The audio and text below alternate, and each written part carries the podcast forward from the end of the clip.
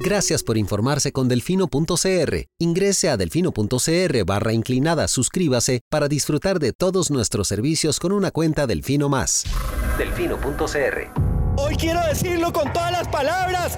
¡Páguele a la caja! ¡Pague la deuda con la caja! He oído argumentos de todo tipo pero pocos argumentos tan estúpidos, tan ridículos. Para mí es más rico comer arroz y frijoles en paz que venderle el alma a Satanás. Debería tomar un vasito de agua antes de hablar para que pueda coordinar la lengua con el cerebro. Pero aquí o todos rabones o todos culones, pero no unos ñatos y otros narizones. Se toman un vaso de me vale madre. Creo que me extrañaban, ¿verdad?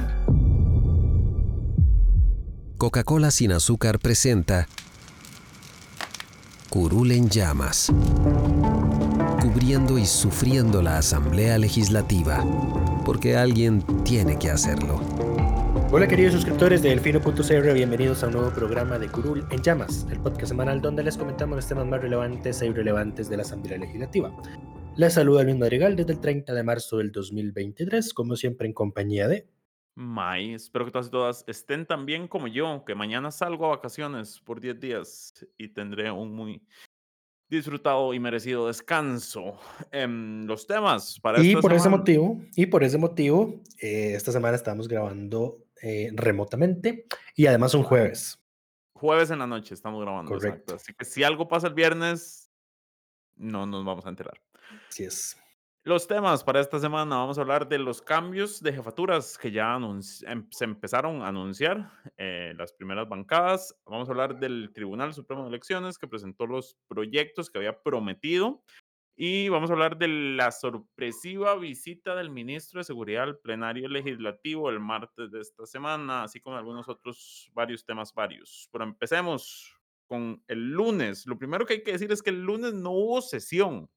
Correcto. No llegaron, hubo 20 que no llegaron. Así es, no hubo quórum. Eh, y eso ya alteró, digamos, la agenda pactada desde el jueves de la semana pasada en la reunión de jefaturas de fracción. Eh, a eso tuvimos que, eh, bueno, a ver, horas antes de que no hubiese sesión, pues Liberación Nacional anunció en una conferencia de prensa que doña Alejandra Larios Trejos, perdón, que don Oscar Izquierdo Sandí, que es el actual subjefe de fracción, va a pasar a ser el jefe de la bancada a partir de mayo y que doña Alejandra Larios Trejos, que es la presidenta de la Comisión de Nombramientos, pues la va a acompañar en la subjefatura. Lo que también anunciaron ahí es que eh, Liberación Nacional va a apoyar a don Rodrigo Arias si él decide buscar la reelección como presidente de la Asamblea Legislativa, eh, cosa que don Rodrigo dijo que va a decidir, o sea, que va a anunciar su decisión después de la Semana Santa. Eh, también, de hecho, alguien le preguntó en la prensa, en la conferencia de prensa, por el, el rumor, digamos, de, de, pasillo, de que si era cierto que él iba a renunciar a la curul si no, si no era reelecto en la presidencia del Congreso, y él dijo que eso era una simple especulación, y de nuevo insistió. Ajá. Una simple especulación que se va a confirmar si, si llega a suceder, digamos, esas cosas que... Bueno, él dijo que está muy, que está muy cómodo, digamos, eh, estando en la asamblea. Claro, como presidente y se echó, y se echó una risilla. Eh, Quién sabe si esto efectivamente no lo. A ver, yo creo que si él lo está pensando, eh, debe ser porque los partidos que negociaron el primer primero de mayo no tocaron el tema de la rotación de la presidencia legislativa entre uno de los puntos, y no me imagino que eso no estaría en este momento sobre la mesa, o... Yo creo que Rodrigo Arias está aspirando a ser la segunda persona que cumple cuatro años como presidente de la Asamblea Legislativa. Ok. La primera fue Papá Pitufo, justamente en el gobierno de Oscar Arias, cuando Rodrigo era ministro de la presidencia. ¿Quién era Papá Pitufo? Eh, siempre se me olvida el nombre, Papá Pitufo. Le decían Papá Pitufo. Eh, ¿Cómo se llama este? El que fue ministro de Educación también, de Liberación. El que fue presidente también porque Arias no tenía vicepresidentes. Eh, no sé. No, no sé. Ah, sí, bueno, ya, ya tengo la imagen de quién es, eh, pero no, no recuerdo, digamos, no recuerdo quién, quién, no el, el, nombre, el nombre, sí, ahorita no recuerdo el nombre, pero ok, ya sé, sí, ya sé, ya sé, ya. Tengo la imagen en, en, en mi mente de quién es, ok. Eh, sí, fue cuando, fue cuando Laura se le, le renunciaron los dos, los dos, vicepresidentes, los dos No, no, a, vicepresidentes. a Oscar Arias le renunciaron los dos. Oscar Arias, vicepresidentes. Eh, Kevin Casas se fue por el memorándum del miedo y Laura Y se Laura fue para porque iba a ser ser- presidenta, exacto. Ajá, ajá. Ok, sí, ya, ya, ya, ya sé quién es. Ya sé. ah, Es que tengo el apellido en la punta de la lengua, pero bueno, sigamos. El otro que anunció su, digamos, nuevos liderazgos a partir de mayo fue la fracción del Frente Amplio, quien también va, digamos, a darle un ascenso a su, su actual subjefa, doña eh, Sofía Guillén Pérez. Va a pasar a ser la jefa de fracción y don eh, nuestro querido troll Antonio José Ortega Gutiérrez va a acompañarla en la subjefatura. Francisco Antonio Pacheco era el nombre que se me Gracias. Pacheco era el nombre, el apellido que tenía en la punta de la lengua. fue- él fue presidente del 2006 al 2010. Todos los, Interesante. los cuatro años, el único. Pero bueno, perdón, perdón, ya. Sí, eh, bueno, en el FADI no hubo mayor, digamos, anuncio, simplemente que ellos yo- no están negociando, que ellos no están negociando puestos en el directorio, que están negociando agendas y pues ya sacaron ahí una lista de proyectos que son de su interés. In- interesante que hayan- ambos hayan aplicado la misma movida de mover su subjefatura a, Sí. a jefatura. Correcto. Eh, son cada vez más unidos el Liberación con el Frente Amplio. Actúan al, al unísono. Después que porque el presidente hace comentarios insidiosos sobre ese tema. Correcto. Eh, pero bueno, eso, Pero es- eso, es eso- por, es por el momento, digamos, no de los demás partido. partidos no tenemos. A ver, de Nueva República, yo no esperaría que Fabricio, aunque nunca llega, eh, vaya a soltar la jefatura de fracción. De momento, no, no lo vería sucediendo. Además, como es un pero- partido que no cree en la alternancia de género, Eh, además, aunque bueno, doñ- doña Olga es como subjefa de fracción, ahí se ha desempeñado incluso en- por momentos mejor que, que el mismo Fabricio. Eh, en el liberal progresista es interesante que vaya a pasar. eh, si él, si el- don Eliezer va a ceder algún margen a sus compañeros de, de bancada, por ejemplo, una Katy Cambronero de, jefatura, de jefa de fracción sería interesante. sí. A ver si además este, al señor se le bajan un poco eh, las emociones. Porque te imaginas re- reunión de jefaturas de fracción con Eliezer y Antonio. ahí? Antonio, ay no, qué horror. Danos Ay, paz. no, no, no, qué horror. No, no, danos no, no. paz. Doña Katia, por favor, asoma la jefatura del liberal progresista. Y ni siquiera leen la subjefatura a Don Eli. Pongan ahí, no sé, a, a Gilberto Campos, tal vez. Déjenlo descansar un año, exacto. Por Aprovechen favor, que, por favor. Aprovechen que no es año electoral y déjenlo descansar. Eh, en el PUSC, eh, no sé a quién, a quién. El PUSC no sé es todo quién. un tema porque ahí todo el mundo quiere ser todo. Ahí había hasta dos aspiraciones presidenciales ah, sí, a la la- presidencia de la Asamblea. Alejandro Pacheco era uno, ¿verdad? Al- no. Horacio, eh, Horacio, no, Horacio. Horacio y Vanessa. Ahora, ah, Vanessa, presidenta, interesante. Ella dice que, que ella quiere y que no, no está dispuesta a esperar a tener que pasar por la jefatura de fracción para aspirar a ese cargo. Mm, Interesante. Eh, y ya nos Eh, quedaría el oficialismo, que El es, oficialismo no también sé, sería un tema interesante que quitaran a Pilar por fin, aunque yo creo que no le sirve.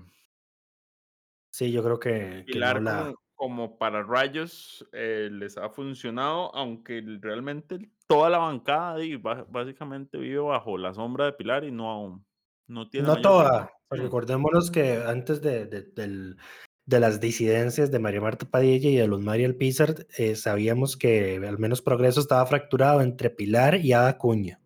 Sí, pero esa, esa fractura yo creo que es- desaparece, La, la curaron, se curó con las disidencias de, de Padilla y Luz Mari. se curó con, exacto, porque cuando esos ocho votaron eh, esa moción de censura que le inventaron a Luz Mari, eh, me parece que mostró un bloque sólido de 8 contra 2. O sea, el, el apoyo que tenía Luz Mari claramente lo perdió. Porque eso sí, cuando a Doña Pilar la escogen la primera vez como jefe de fracción, la votación fue 6 a 4. Ujú. Sí. Pero bueno, habrá que ver. habrá que ver. Y ya esos serían, esos serían los que ya veremos cuando anuncien los demás. Obviamente va a ser después de Semana Santa. Pasamos al martes, porque el martes pasó algo muy interesante.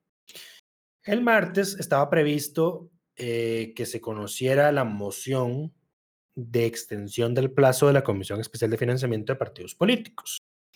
¿Por qué? Porque el plazo inicialmente dado por el plenario ya está pronto a concluir y la comisión pues no ha terminado del, El plazo se concluye en Semana Santa, ¿no? Era como en estos días. Correcto, sí, se concluye en Semana Santa. O sea, Eh, tenían, tenían que extenderlo esta semana sí o sí. sí, lo que pasaba es que no estaban muy seguros, no estaban seguros de que esta semana, a ver, miércoles no, no era posible, a ver, lunes no hubo quórum, Correcto. Miércoles son miércoles de reformas constitucionales, entonces no se puede. Y jueves siempre peligra que no haya quórum. Y eh, Entonces- casi no hay hoy. Y casi no lo hubo, exactamente. Eh, entonces ahí estuvo, estaba ese fantasma de, eh, bueno, quieren archivar la comisión con que se le vence el plazo y ya. Pero bueno, el martes eh, se iba a ver esa moción y el oficialismo no quería. Porque el oficialismo pues tiene la narrativa de que esa comisión es una pérdida de tiempo, y en cierta medida lo es. eh, que de ahí no va a salir nada, etcétera, etcétera, pero todos sabemos que es Pilar, digamos, eh, queriendo tapar las cochinadas que hizo Progreso Social Democrático durante la campaña electoral con el tema del financiamiento. Ay, yo creo que además lo que quieren evitar es que llamen al presidente. Mm, Eso es, no, lo, no los veo llamando al presidente, ¿Será que son tan cobardes? no los veo llamándolo. ¿Será que son tan cobardes de que no lo van a llamar?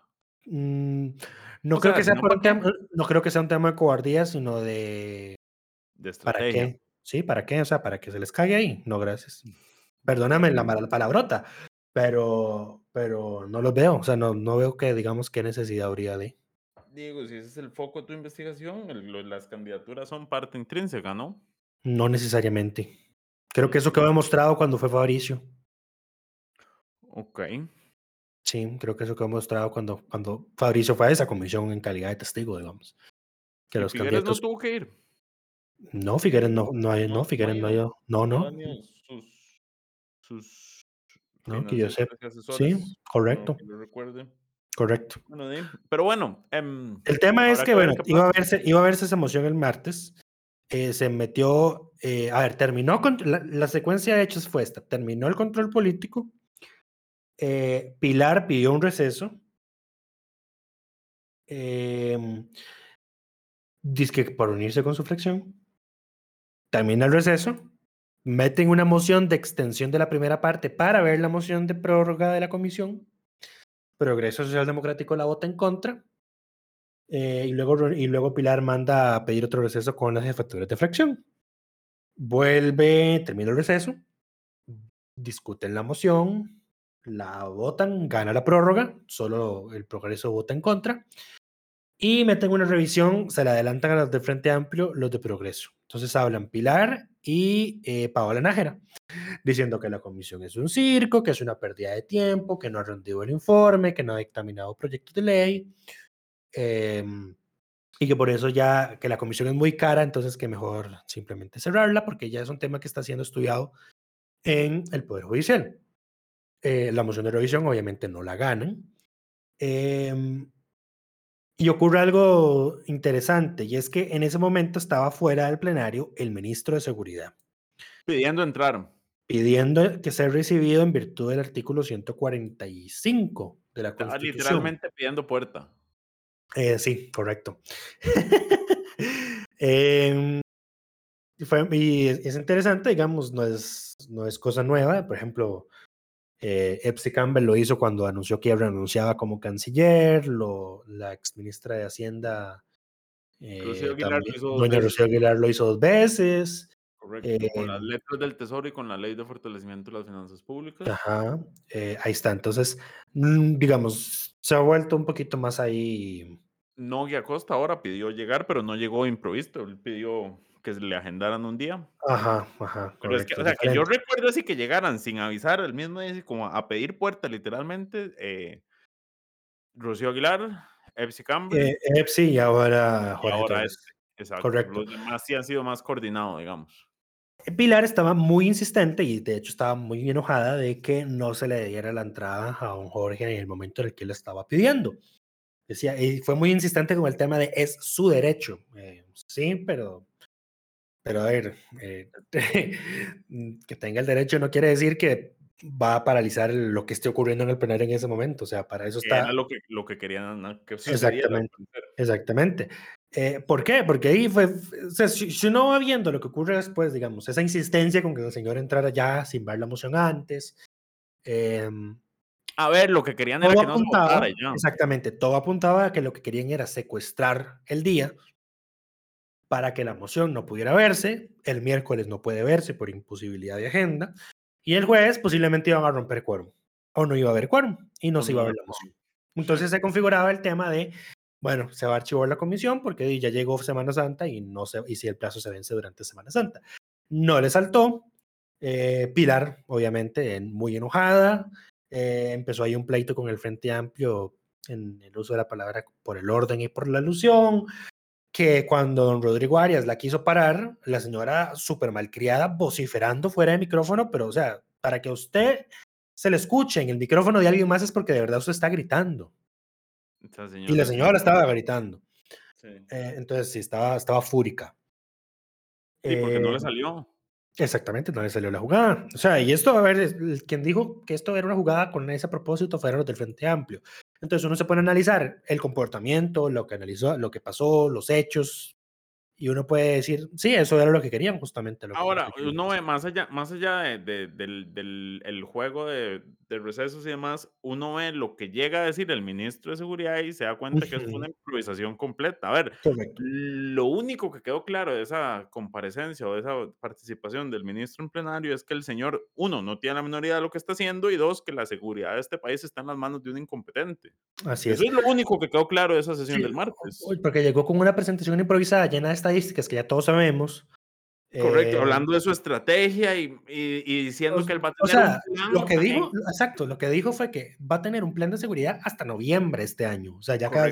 Año y medio, año y Ah. medio después de haber asumido. Ajá. Y Y que los proyectos de ley, que no quería ahondar en los proyectos de ley que, dijo, que dijeron que iban a presentar en abril, porque sería quitarle protagonismo al presidente. Como si protagonismo fuera lo que necesitamos en este momento, ¿verdad? Como si la importancia en el tema de seguridad fuera el protagonismo, exacto. Pero además, eh, hablando, paréntesis, hoy llegaron a hablar em, la gente del Poder Judicial, Orlando Aguirre, Patricia Solano y el fiscal general sobre el, el 23.090, a pedir de nuevo que se los aprueben rápidamente. Sí, ese es el que tiene como 400 mociones en la Comisión de Seguridad, mayoría Carolina Delgado. Ajá. Entonces estaba doña Carolina en Twitter diciendo, a ver, di, di- ¿cómo, cómo es la cosa? Me, me- rechazaron el mío porque dicen que el, que el, que el artículo ese no está derogado, pero quieren, quieren que está- están corriendo para aprobar este porque si no lo aprueban, en mayo tienen que dejar libres a, todos los, a todas las personas indiciadas que tienen ahorita prisión preventiva. Entonces, ¿cómo es la cosa? Que no termina de tener más o menos en parte razón doña Carolina en ese Ella aspecto. tiene razón, ella tiene razón, pero lo que ella no quiere entender es que el, el, el 23.090 hace una jugada ahí que explicamos la semana pasada de que no confirma, pero, pero arregla el problema. No Sí. confirma el error, pero arregla el problema a futuro. Sí, así es. Eh, pero la- lamentablemente, digamos, para las pretensiones del Poder Judicial, la única alternativa de que ese proyecto pueda salir rápido es con una vía rápida. Yo creo que ya ahorita se le vence la incapacidad a doña Carolina, así que doña Carolina va a estar en plenario defendiendo, en comisión y en plenario, defendiendo todas sus mociones. La ahora- única alternativa que yo veo, eh, ya se acabó, digamos, el tiempo era meter un proyecto nuevo, em, dispensarlo de trámite, Correcto. em, aprobarlo así a la supercarrera, digamos, sin mociones ni nada. Eh, o sea, no, que no le dieran tiempo, digamos, a doña Carolina y a don Dani a presentar las mociones que presentaron el 23090 A y aprobarlo. Correcto.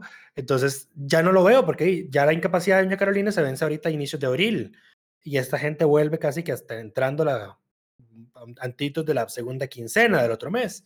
Sí, sí. Entonces- Ahora, hay que, hay que ver si le hacen campaña eh, en, en medios y demás de presión pública, si ella se va a poner a sostener eso y, Cara- yo, yo con Carolina el no, discurso y siendo, Carolina siendo no que el sé- proyecto de ella, siendo que el proyecto de ella ya se lo archivaron. Carolina no cede ante la presión mediática y creo que eso ya lo ha demostrado con el tema de eurobonos y con otros temas más. Vamos a ver qué pasa, porque además recordemos, hay que ver que si el gobierno le pide que cambie su voto y su posición, porque recordemos que ella es casi cuasi oficialista. bueno, ya veremos. El tema es que está difícil que ese proyecto salga eh, en el tiempo pasa, que lo está que pidiendo la fiscalía. Sí, Pero bueno, em, más allá de eso, en plenario también, como el ministro llega sin avisar, eh, di, los, las y los congresistas no están preparados, entonces también quedaron en evidencia, digamos, la falta de capacidad en el tema. Algo A que me ver, llamó la atención fue... Todo eso fue raro porque abrieron un espacio de preguntas que no está contemplado, digamos. Se volvió una cuasi interpelación. exacto, fue muy extraño. Pero, porque las preguntas además, me quedó claro que al parecer el ministro de Seguridad es del PUSC, porque todos en el PUSC le echaron miel y, en, y en Liberación más bien se, se le fue de Dinora encima a reclamarle porque... Que era machista porque le habían rechazado varias veces ir de gira con ella. Correcto, pero a los del PUS sí les había dicho que sí. Entonces yo, a, a el, el, comentario de Dinora fue es que usted es un machista porque a ellos les dice que sí y a mí me dijo que no. Y yo hubiera dicho como no, lo que pasa es que le, claramente no, es del PUSC, no, no, y, el, no del PLN. Y más o menos, y no solo le dice que es, pero le dijo que era como machista, pero no porque él fuera machista, machista, sino porque tenía orden del presidente de ser machista con ella. Correcto. Con los de liberación. O sea, de, sí. de, de nuevo, dejar a los de liberación por fuera. Eran sí, porque, ah bueno, porque, ah bueno, y él lo que dijo es, yo no soy machista, de doña María Marta Padilla, que es oficialista, ayuda a giras conmigo. Eh, claro, el oficialismo. Ahí está, exactamente. el gran detalle. Eh, pero bueno, la famosa, no soy machista porque tengo una mamá, tengo una hermana, tengo una tía, por favor. Igual no estoy seguro, estoy seguro que no es por un tema de machismo, simplemente es un tema, no, fue un tema partidario. Es un, un, tema, tema partidario. partidario. Correcto, correcto, correcto. Pero bueno, ya suficiente del ministro de Seguridad. Está con los días contados, me parece, ese señor, jugando tiempos extra. Eh, pero bueno, pasemos al siguiente tema. Ese mismo martes, ¿fue el martes? Ajá. ¿O no? ¿O fue ayer? ¿Ayer no, qué? Fue ayer, ah, que el Tribunal Supremo de Elecciones cumplió con su promesa. Recordemos uh -huh. que doña, Mar, doña Eugenia Zamora. Marta Eugenia o María Eugenia o Doña Eugenia. Nada más Eugenia, ok. Doña no Eugenia, presidente del tribunal, fue a reunirse con Rodrigo Arias hace unas semanas y prometieron proyectos integrales de reformas electorales en cuatro líneas. Sí. Y cumplieron. Eh, y están muy interesantes. Hicieron, hicieron, conferencias de prensa, presentaron cuatro proyectos muy completos en, en, en las líneas que habían prometido, que eran financiamiento partidario, eh, temas de manipulación y fake news en, en plataformas digitales, el financiamiento, o sea, una reforma constitucional para el tema de, de, cuántos recursos se asignan, que estamos desde el 2010, yo creo, pateando la bola cada cuatro años, reduciendo el porcentaje que, que dice la constitución por ley. Uh -huh. Entonces ya fue el tribunal el que dijo, no, no, ya arreglen esto constitucionalmente ya, ya, y reduzcan eso, exacto, hagan una reforma constitucional, reduzcan la contribución a lo que se ha venido haciendo y incorporemos el mecanismo de financiamiento indirecto, que es una, esto parece casi que franjas, ¿cómo se llama esto? Franjas electorales. Franjas electorales, pero pagadas por el tribunal. Parece franjas electorales. ¿Por qué? Porque, ¿Por qué? Porque el proyecto de franjas electorales lo que supone es que los eh, concesionarios del espectro radioeléctrico, de los medios de comunicación, radio, televisión, deberían ceder sin costo al tribunal o a los partidos espacios para que los partidos hagan su publicidad. Lo que pasa es que obviamente los medios de comunicación hacen millones con ese tipo de anuncios durante la campaña electoral. Entonces siempre... Eh, sí, sí, nosotros no. Eh, entonces siempre que sale ese proyecto, ese tipo de proyecto de ley, los medios de comunicación hacen presión en contra de él y el proyecto nunca avanza.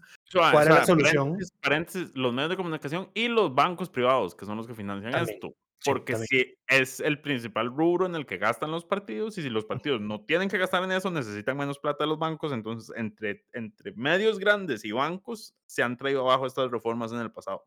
Correcto. Entonces la solución o la propuesta de solución del tribunal es, bueno, no lo haga gratis, lo voy a pagar yo, pero se lo voy a descontar de la contribución estatal. Correcto, eh, ya, así se quitan la mitad de la presión. Correcto. Entonces, eh, ya hablamos del cero, de dejar de 0,19 a 0,11 del PIB como contribución estatal, incorporar ese aporte a las elecciones municipales, que actualmente no está contemplado. Eh, también aumentaría el porcentaje de financiamiento adelantado, que actualmente es de un 15% de las nacionales, es, para pasarlo a un 50%. O sea, para que los partidos... ese, es, ese es el segundo proyecto. Ajá, ya, bueno, sí, ya estamos en el segundo proyecto. Ya estamos en el segundo, exacto. Ajá. Eh, lo del 20% de financiamiento indirecto, o sea, que el tribunal pague por esa pauta, sería también de ese segundo proyecto. Eh, también propone ya dejamos, ya digamos, dejar en ley aspectos que ya son como emitidos vía resolución o que el tribunal ha mantenido vía resolución, como el porcentaje del aporte que tiene que destinarse para la reserva, eh, ese tipo de cosas. Eh, y hay uno que me, hay uno, un dato, una propuesta muy importante en ese segundo proyecto, es que no se reconozcan con deuda política eh, gastos del partido para con sus integrantes del comité ejecutivo, los familiares de ellos o personas jurídicas de esas autoridades que hacen, o sus familiares, que hacen negocios con el partido. Entiéndase que usted como, digamos, presidente del partido, si el partido a usted le va a pagar un salario por ser candidato presidencial, está bien, pero eso el Tribunal Supremo de Elecciones no se lo va a, a reconocer. Entiendes, para ponerle nombre a pillos, esta es la reforma Carlos Avendaño, que tenía toda su familia el partido en planilla, básicamente. Y, Nueva República también, que también hizo eso. Y Nueva República que tenía. y entonces, sí, entonces, entonces ellos mismos se crean una empresa de camisetas o de banderas, se venden, entre, se venden a ellos mismos y luego cobran esa plata ahí con sobrecostos al tribunal y entonces cobran deuda política. Correcto. O se pagan salarios de asesores a, sus propios familiares, a sus hijos. Correcto, correcto. Y demás. Em, entonces también eso, está ahí en ese segundo proyecto y me parece muy importante. La tercera es un tema de que hemos, creo que he mencionado en alguna ocasión en el podcast, que es como el tema de aumentar los requisitos para crear un partido político, que yo siempre digo, a mí no me suena, no me suena tan bien, digamos, hacer más difícil crear un partido, pero el tema es que es excesivamente fácil en este momento. A ver, y esto hay que señalar las culpas a donde son. El, el, es excesivamente fácil por culpa de la sala constitucional. Ok, explain por qué. Había un requisito que era el tribunal, digamos, con los partidos inactivos los, los desinscribía y la sala en un fallo dijo como no, eso no lo puedo hacer. Entonces, por eso es que quedan un montón de partidos ahí que usted puede reavivir en cualquier momento. Ok.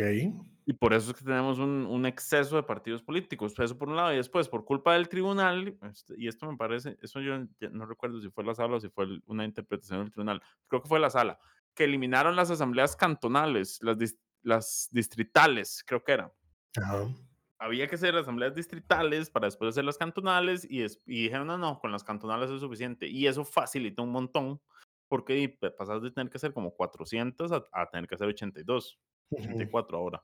Claro. Eh, para un partido nacional. Entonces, eso facilitó un montón el, el, el tema de la creación de partidos y, y, sostener las estructuras. Ok, entonces, el primer punto del proyecto es aumentar la cantidad, digamos, de asambleístas para el sí, partido. A ver, tampoco, tampoco es que lo hacen imposible, o sea, los no, requisitos no, no, siguen siendo muy bajos. Para los nacionales y provinciales serían de 100 a 150 asambleístas, se suben 50. Y para los cantonales se pasa de 50 a 75 número uno. Lo otro es que ya sí ahí sí se varía, digamos, esto va a depender de dónde se quiera crear el, el, el, partido, porque es la cantidad de adhesiones de firmas de gente que apoya que ese, ese partido sea integrado. Actualmente está establecido en números, digamos, enteros. Se requieren 3.000 firmas para inscribir un partido nacional, 1.000 para partidos provinciales y 500 para cantonales. El tribunal propone unificar eso en 0,15 del padrón electoral según la escala y circunscripción. Entonces, si usted quiere inscribir un partido nacional, sería el 0,15% del padrón electoral nacional. Si quiere inscribir un partido provincial, el 0,15% del padrón de la provincia. Y si quiere inscribir un partido cantonal, el 0,15% del padrón del cantón donde lo quiere inscribir. Me parece razonable. No me suena una cifra descabellada. Eh, además de que IMD sería proporcional a la cantidad de población que tenga cada, cada cantón y como no está dado por un censo que yo, no, yo cuestiono muchas cosas de los censos, sino por el tema de, bueno, ¿dónde está inscrito usted para votar? Pues me parece una buena propuesta. Sí.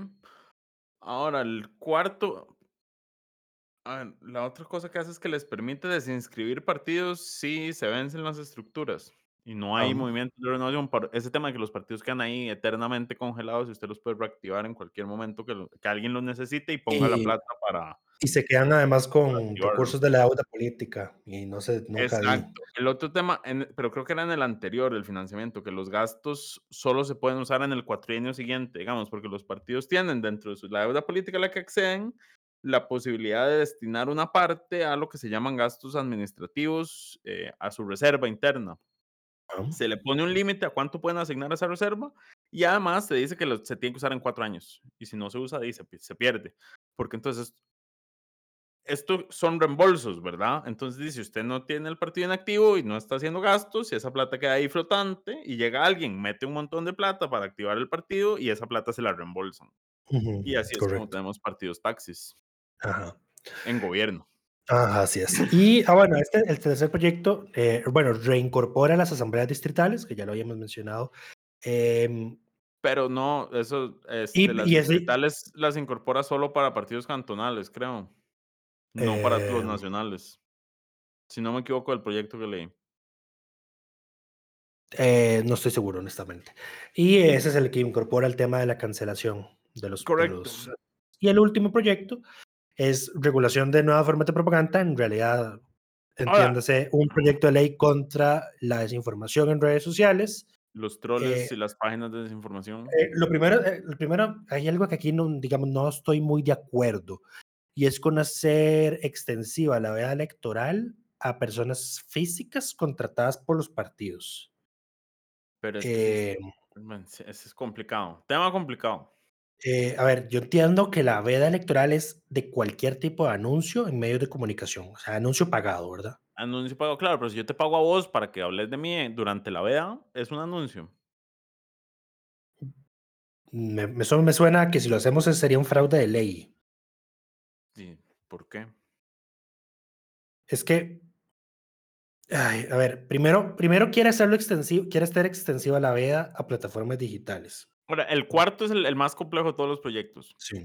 Y además yo creo que incluso Y va a el ser el más polémico. Va a ser el más más, co- polémico. el, más complicado de, de, de materializar, porque vos puedes aprobar el proyecto, pero ¿y luego cómo haces para que el tribunal pueda implementar todo lo que ahí se propone, digamos, de que no se puedan usar perfiles falsos para atacar partidos políticos? No, eso sí es eh, fácil, eso sí- eso sí dice cómo lo haría porque dice que esa ley va a ser aplicable a las plataformas de streaming, motores de búsqueda y redes sociales digitales. Entiéndase, Facebook, Twitter, todas las redes sociales caerían bajo la jurisdicción nacional y entonces cuando el tribunal se lo solicite tiene que cerrar cuentas, perfiles, sitios, canales o páginas que se estén usando pues, para difundir propaganda sin revelar la identidad de la persona que está pagando esa propaganda o y los perfiles falsos que se estén usando para atacar a otros partidos políticos. Entonces, digamos, ahí sí está la herramienta de, bueno, el, tribu- la ley, el tribunal tendría una ley que le faculta ordenarle a Facebook, Twitter, ciérreme este perfil, ciérreme esta página porque está violando esta ley nacional. Eh, ya es todo un tema, ¿verdad? Porque a veces a, veces, a veces a las redes sociales no les gusta, no les, sí, no les gusta no les gustan esas cosas. no les gusta, pero en todo caso, por ser temas electorales, las redes sociales siempre procuran trabajar de la mano con los organismos electorales nacionales. Entonces, siempre están, hacen lo posible, digamos, hacen alianzas. De hecho, el Tribunal Supremo de Elecciones ha hecho alianzas ya con, el- con Facebook, pero digamos, yo creo que no le ha, lo que no han logrado hacer, digamos, o no se han atrevido a hacer porque no tienen el la base legal disponible en este momento es decirle a Facebook, bórreme esta página que es evidentemente falsa. A ver, Facebook Correcto. por lo general suele hacer eh, barridos de páginas o perfiles falsos, pero lo suele hacer, digamos, para países como Estados Unidos, Colombia, y a veces lo revela hace mucho tiempo después. Eh, ya aquí lo que se facultaría es que si uno como ciudadano ve que hay un perfil falso en una red social difundiendo propaganda o haciendo ataques a partidos políticos, pues uno va, lo denuncia al tribunal y el tribunal entonces le pide a Facebook o Twitter o lo que sea que borren ese perfil, que lo Claro, bloqueen. a, a a donde está- va a estar más complicado es en TikTok, porque a los chinos no les importa. Eh, sí, va a ser Ahí sí que, complicado. eh, a los de la gente de TikTok sí que les vale todo, derechos de autor, información falsa. Em, sí. Y eh, también le otorga al tribunal la potestad de ordenar que se retire propaganda eh, en periodos de veda. O sea, si alguien viola, la- está, está violando la veda electoral, pues entonces que el tribunal pueda dar la orden de que se retire. eh, y que también se pueda, pueda ordenar el retiro de propaganda que sea a favor de la guerra eh, o, en, o de acciones violentas en contra de cualquier grupo de poblaciones o personas por raza, color, religión, idioma u origen nacional. Em, y la última, eh, no, la última es muy técnica y no vale la pena mencionarla. Pero bueno, son tres, son cuatro proyectos muy importantes. Ningún diputado los ha adoptado todavía. Eso, eso es entonces- lo, lo más interesante de todo esto. Son, nadie ha querido firmarlos. Todavía, mira, o sea, vi- no, no- vieras no se que- han presentado como tal. Y hay algo que hay que hacer. En el momento en que se presenten, comparar que el texto que presenten sea el texto que dio el tribunal, porque el tribunal Sí. ya pre- dio- publicó sus textos. Sí, sí. Em, yo te voy a decir porque a mí no me resulta interesante. Porque eh, el tribunal por años ha presentado anteproyectos o borradores de proyectos de ley y nunca se los presentan. Y si se los presentan, nunca se los aprueban. Claro, pero lo De hecho, públicamente y hecho, Rodrigo es- Arias, Rodrigo Arias incluso se comprometió a hacer una comisión que vea estos temas. Sí, bueno, yo imagino que va a ser don Rodrigo. Me imagino que don Rodrigo los estará estudiando. Em, antes de presentarlo, si es que lo va a presentar él, le va a poner la firma a él. Pero, pero sí, digamos, esto no es nuevo, digamos, el tema de que al tribunal nunca le aprueben los proyectos no es nuevo. De hecho, es una queja recurrente, fue, era una queja recurrente de don Luis Antonio y de otros funcionarios Claro. de, de- del tribunal cada vez que iban a la Asamblea Legislativa. Sí, esto que ustedes están viendo ya lo hemos hablado N cantidad de veces por N cantidad de años. Hemos insistido en que esto hay que arreglarlo con un proyecto de ley, que hemos presentado los proyectos de ley, hemos propuesto los proyectos de ley y nunca los aprueban. Eh, entonces, sí, di- veremos si este llega a buen, a buen término. Em, no lo sé yo. Yo creo que por eso, yo creo que yo creo que este tipo de, el tema de seguridad y este tema de reformas electorales creo que es lo que debería impulsar a don Rodrigo a buscar la reelección, porque es el que ha estado impulsando esos temas. Entonces me imagino que podría guindarse eso. Bueno, estamos haciendo esto, me gustaría darle continuidad en este segundo año. Eh, me imagino que por ahí podría tirarse, pero no lo sé. Correcto. Siguiente Pero tema. bueno, pasemos al siguiente tema. Esta semana la Sala Constitucional dio, resolvió la consulta que habían presentado eh, sobre el proyecto 22.709 que busca eh, abrir un, esto que sería una moratoria, un plazo de tiempo para que las Una amnistía. Una amnistía para que las personas que, que tienen pozos abiertos, ilegal, pozos de extracción de agua abiertos ilegalmente, tengan tres meses para inscribirlos ante la Dirección de Aguas del Ministerio de Ambiente y Energía. La, con- la consulta fue firmada por la bancada del Frente Amplio con apoyo de cuatro liberacionistas, si no me equivoco, Sí. y, y la disidente oficialista, Luz Mariel Pizar, eh, que argumentaban en, a grandes rasgos el- la violación al derecho a un ambiente sano y ecológicamente equilibrado. Lo más interesante de esta respuesta que da la sala, más allá del fondo, es que nuevamente votación dividida. Y como la sala constitucional tiene una vacante desde la salida de Nancy, ¿cuál era el apellido de Nancy? Hernández. De la magistrada Nancy Hernández en diciembre del, de hace, del 2021. eh, los propietarios están 3 y 3 y es el, el suplente José Roberto Garita Navarro el que eh, generó el desempate y, se inclinó por el lado de que el proyecto era inconstitucional por el fondo, lo Correcto. cual, lo cual puede que no detenga a la Asamblea de aprobarlo. Eso es un, un tema adicional, digamos. Esto no... No, la Asamblea no nunca, la Asamblea nunca no le ha hecho caso a la sala. Eso, de eso es- nunca es- no es cierto. Eh, ¿Cuándo, hay cuándo casos, lo han hecho? casos documentados en- por el programa de la Nación. Sé que es como el, en el 90% de los casos le han hecho caso, pero sí hay casos en que no les importa si la sala dice que es, es inconstitucional por el fondo. Sé que, porque recuerdo haberlo leído en un informe del Estado de la Justicia. Bueno, Eh, luego me lo paso. Quiero, cómo quiero, funciona. quiero leer eso. Eh, pero sí, no siempre, pero sí la mayor parte del tiempo le hacen caso, eso es correcto. Es un, es un sin propósito no hacerle caso porque eso faculta a una persona después, una vez ya convertido en ley. Primero, expone el proyecto de ley que sea vetado por el presidente de turno, número uno. Y número dos, habilita a cualquier persona que una vez hecho ley eh, le meta una acción de inconstitucionalidad y la sala diga, es inconstitucional porque ya había dicho que era inconstitucional. Y se cae. Sí, Entonces- ahora, aunque en casos como este, en el que el voto es 4-3 y hay una vacante, Ujú. vos podés llenar esa vacante antes de que llegue la acción al conocimiento de la sala y llenarla con alguien que vaya con tu criterio, si tenés la mayoría suficiente y le diste vuelta al fallo. Ese es el, Sí. el problema de estas vacantes, digamos. Cuando A ver, el tema, tiempo. A ver, eh, hay un tema con este proyecto en específico. Lo número uno es que el, el gobierno de Carlos Alvarado ya había emitido un decreto para la inscripción de pozos ilegales, ¿verdad?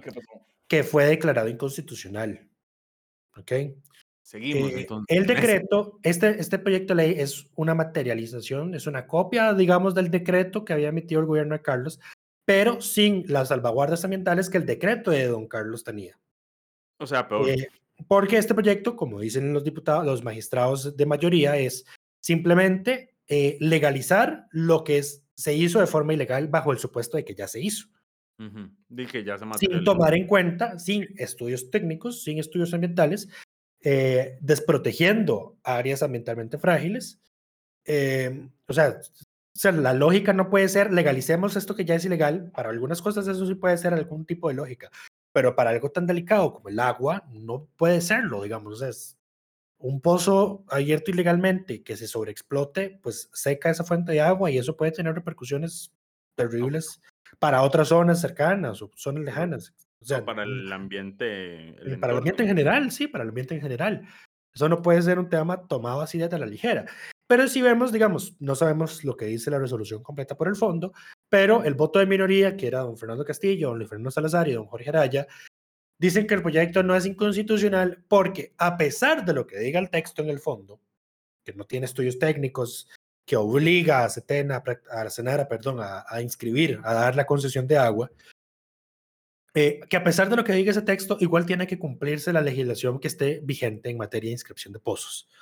Eh, entonces, que por eso no es inconstitucional. Entonces, digamos, o sea, ellos lo ven por el lado de, sí, el proyecto está malo, pero eh, ya hay otra legislación ambiental que de todas formas tienen que cumplir a la hora de inscribir el pozo. Me parece, la, posición, me parece la posición más ingenua posible. Es como, sí, sí, sí, pero está esta otra ley, pero que no van a aplicar porque los estamos autorizando que no lo apliquen. Y, y, ya, y, y, sí, y todo bien. Sí, es que además no tiene ningún sentido porque es una esto es una ley especial. Exacto. Y la ley especial está por encima de la ley dura tres meses. En tres meses ya dice, normalizó todo y ya. Y después hay que ponerse a apelar cada una de esas normalizaciones en el contencioso administrativo para decir que se hizo mal. Correcto. Duramos toda la vida resolviendo eso. Pues bueno, lo anecdótico de esta sentencia es que ocurrió, salió el mismo día en el que el sector agro estaba haciendo la manifestación en San José denunciando el abandono que tienen por parte del Estado en general. Y este precisamente era un proyecto destinado hacia el sector agro, porque es, o sea, es, que es el sector agro el que ante la ausencia de, permisos de la IA para darles, eso se llama pacas de agua, creo, eh, de darle servicio de agua, digamos, pues abren un pozo de forma irregular em, para ahí, eh, regar sus cultivos, darle de beber a los animales, en fin, eh, entonces, si el proyecto es inconstitucional, veremos qué hace la Asamblea con el texto. Eh, yo creo que este proyecto no tiene ni pie ni cabeza, debería archivarse. Pero en fin. El proyecto, debe, tu posición es que debería archivarse. Sí. Ok. Hay que ver si lo archivan o, tratan de. Yo no, bueno, a ver. Hay que ver qué dice el fallo completo. Primero que todo. Eh, y después ver si se puede archivar o no. Ahora, dice, dijo Lucho que esta, ¿quién promovió esta consulta? Doña Priscila Vinda Salazar, o al menos es ella la que aparece como eh, persona destinada a recibir las notificaciones de la sala sobre, este, sobre esta consulta. Es, la, es además la primera firma. La firma principal de la consulta, entonces le, vamos a dar el, el premio diputada de la semana por la consulta. Ahí está.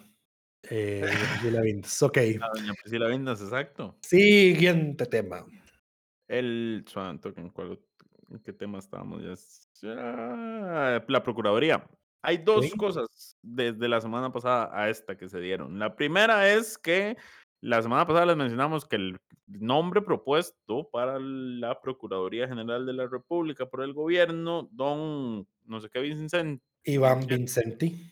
Él eh, había dicho que su pareja sentimental eh, trabaja en la Procuraduría, entonces que había un posible potencial conflicto de intereses porque la ley de la Procuraduría dice que no pueden ejercer simultáneamente personas que estén casadas. Em, iba a pedir un permiso sin goce de salario para, eh, para que él pudiera asumir el puesto y el permiso le fue rechazado por la actual Procuradora General, doña, Mar, doña Magda, Magda algo. Magda Inés Rojas Chávez.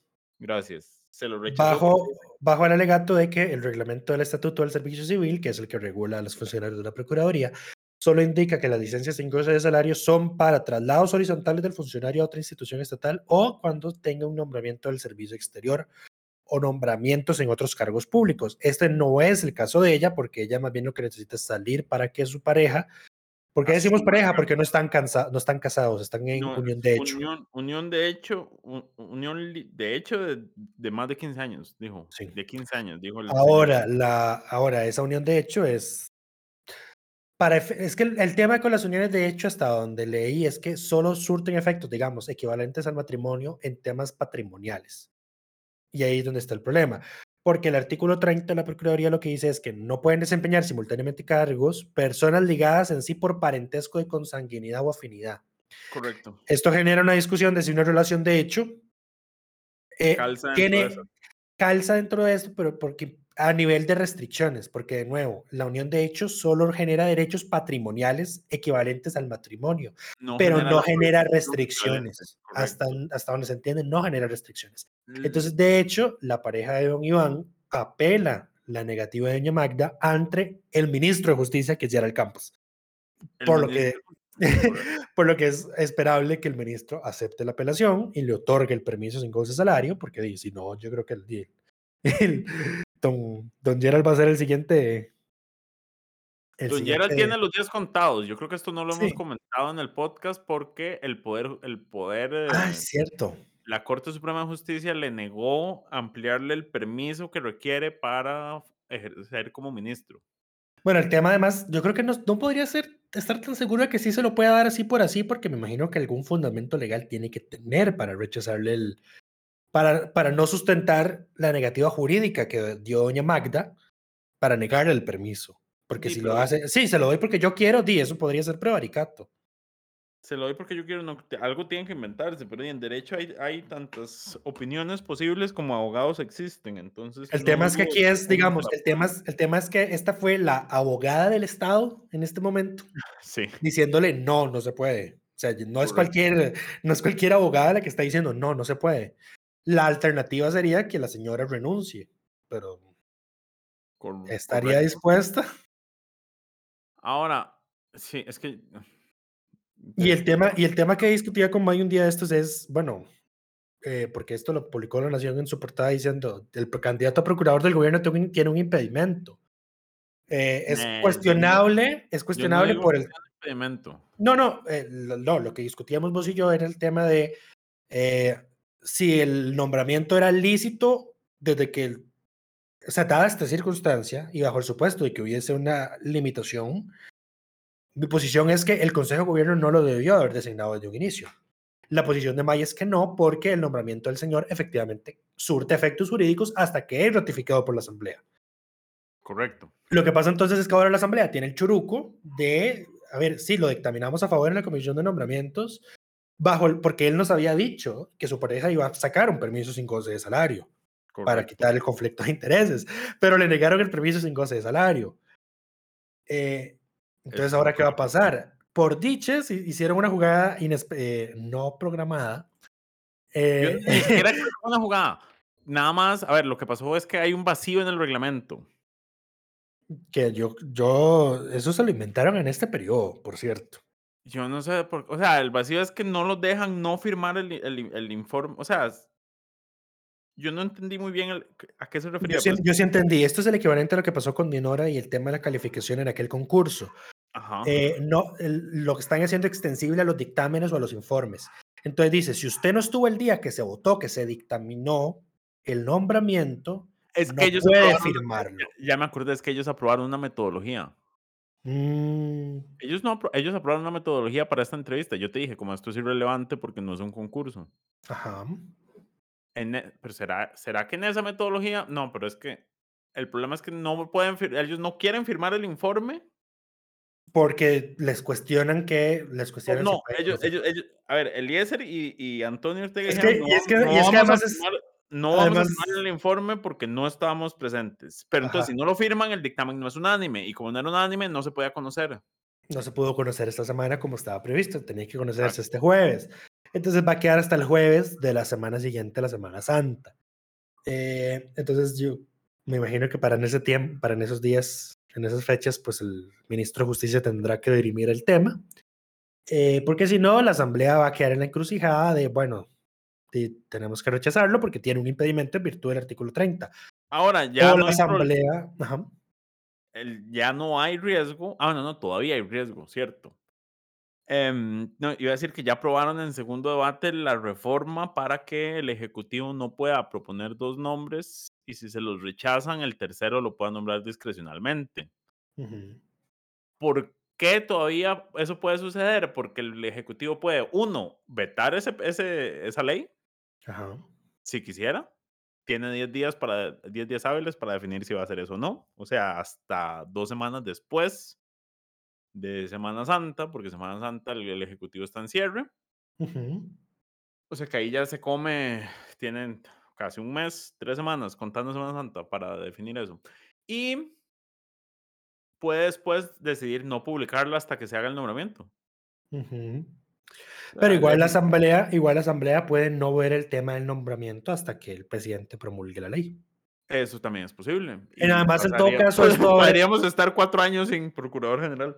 Eh, sí, Eso es un Por- escenario posible, digamos. sí. Eh, si, si, el- si la asamblea dice como no se lo voy a rechazar hasta que usted apruebe la ley, hasta que usted publique la ley y el ejecutivo dice no voy a publicar la ley hasta que usted me defina el tema, pues podemos estar así eternamente. Ujú. En En fin, fin. complicado. Em, Sí. Yo iba a decir que ya estaba resuelto, pero no. De hecho, el, la salida menos inteligente del Ejecutivo sería vetarla, porque tiene 10 días y si la veta ya le abre la puerta al- a la, a la Asamblea Para resellarlo. para que se la reselle.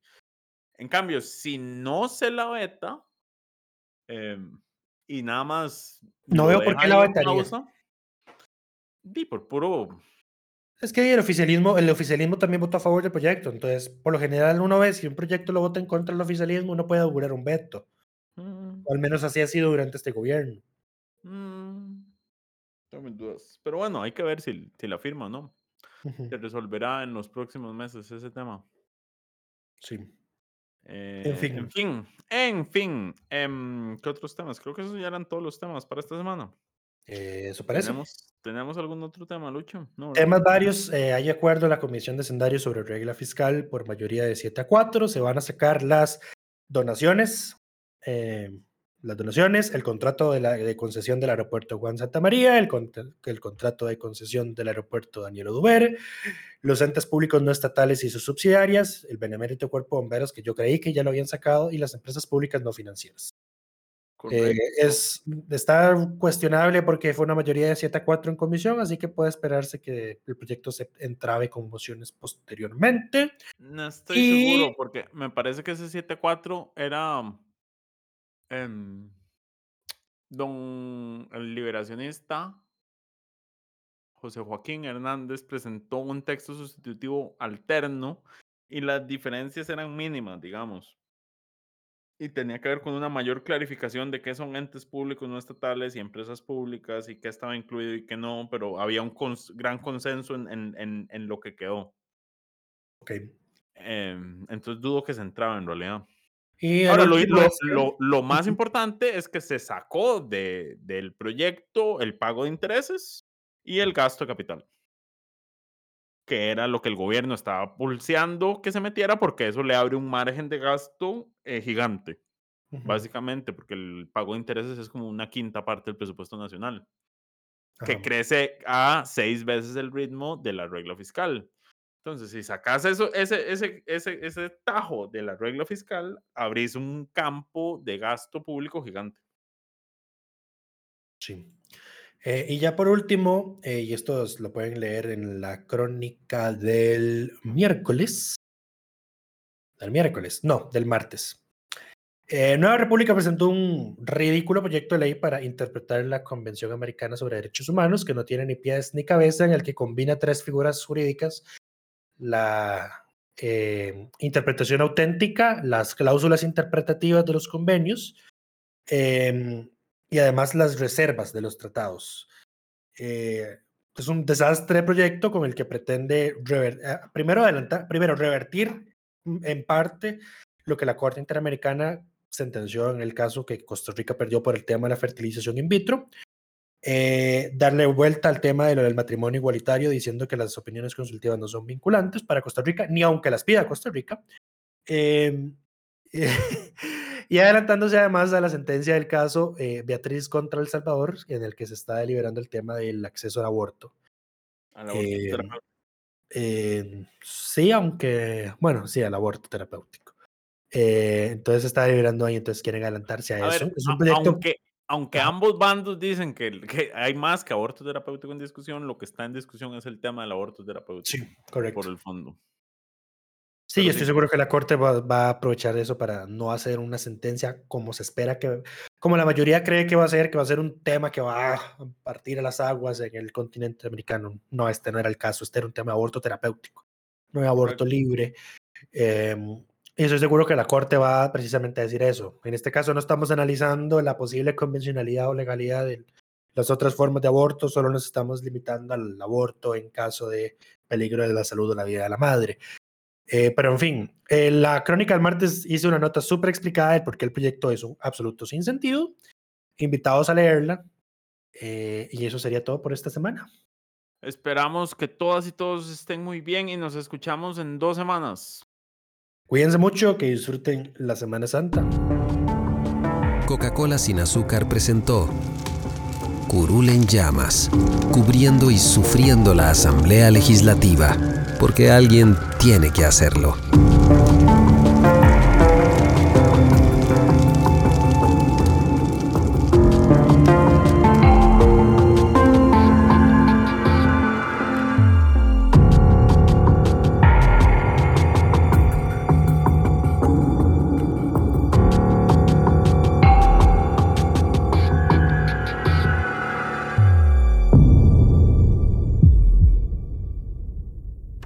Gracias por informarse con delfino.cr. Ingrese a delfino.cr barra inclinada, suscríbase para disfrutar de todos nuestros servicios con una cuenta Delfino Más. Delfino.cr